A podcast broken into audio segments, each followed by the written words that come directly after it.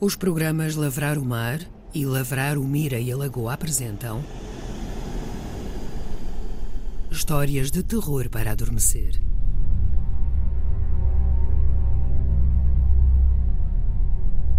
Nona História. Caracóis. Texto de Jorge Palinhos. Interpretação de Grimm Pullian Encenação de Giacomo Scalisi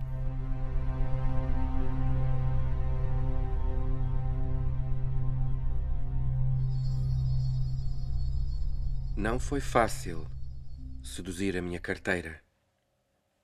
Quando a vi pela primeira vez, de pele jovem e caracóis densos e alaranjados, apanhados em rabo de cavalo, a entregar-me uma carta registada das finanças, percebi que a desejava. Assim, enchi uma estante inteira com livros da Amazon que não me interessavam Assinei revistas só porque não cabiam na caixa de correio. Deixei-me multar por excesso de velocidade. Deixei as faturas eletrónicas para voltar às de papel e encomendei produtos eróticos, produtos de televendas, produtos naturais para fazer crescer o pênis, a líbido e a musculatura, só para poder ver a cada dia, pelo vídeo porteiro, aqueles caracóis quentes agitarem-se ao vento e poder abrir-lhe a porta do apartamento com um sorriso. No início, era só com um sorriso. Mas a cada dia, debaixo da luz ténua do patamar, começamos a trocar mais outra palavra, e outra, e outra. E depois às palavras somei um copo de água, uma chávena de chá, um biscoito, uma maçã. Primeiro, ela esquivava-se com embaraço e a desculpa de que tinha mais entregas para fazer. Mas foi cedendo à pressão do meu sorriso, dos meus convites para entrar, tomar qualquer coisa, descansar as pernas doridas.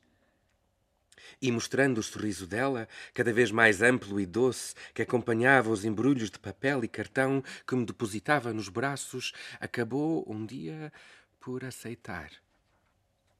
Já tinha acabado as entregas, disse, que até tinham sido poucos nesse dia. Mostrei-me contente. Entrou. E eu tranquei a porta.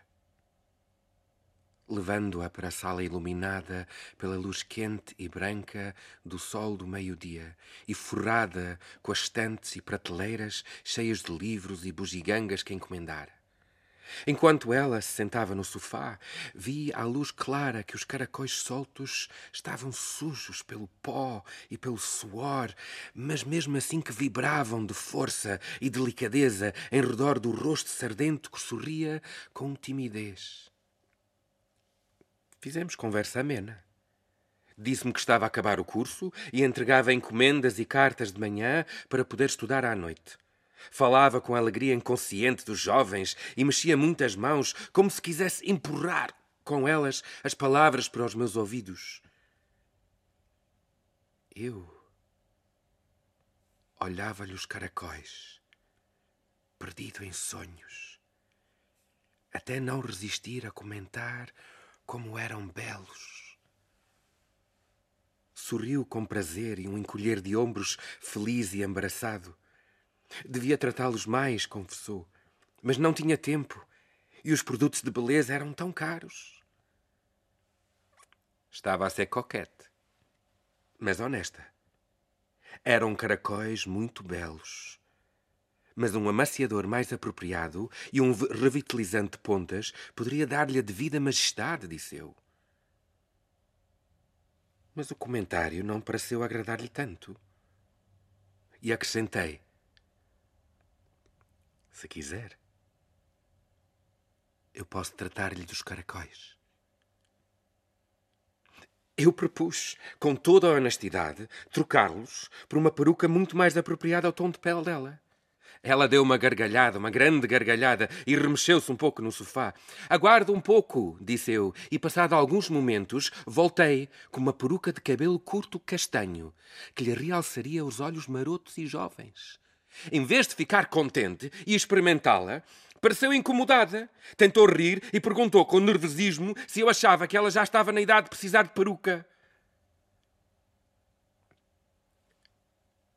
Senti uma enorme tristeza. Julgava que já nos tínhamos entendido, murmurei.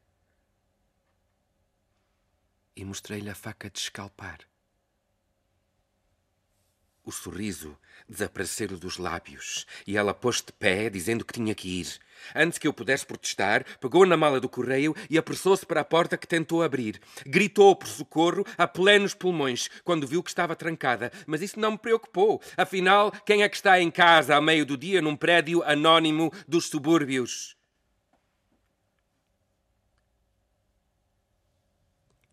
E aqueles caracóis maravilhosos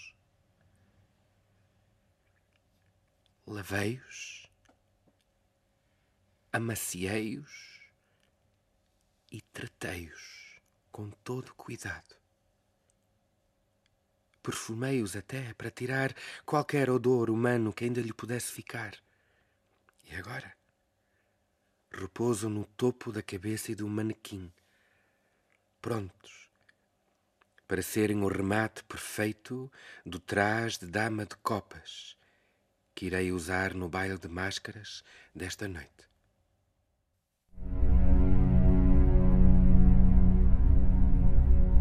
Caracóis. Texto de Jorge Palinhos, interpretação de Grim Pulein, encenação de Giacomo Scalisi. Uma história do ciclo Histórias de Terror para Adormecer. Um projeto de teatro radiofónico do Teatro Viriato, Centro de Artes do Espetáculo de Viseu, criado para o Festival Viseu A.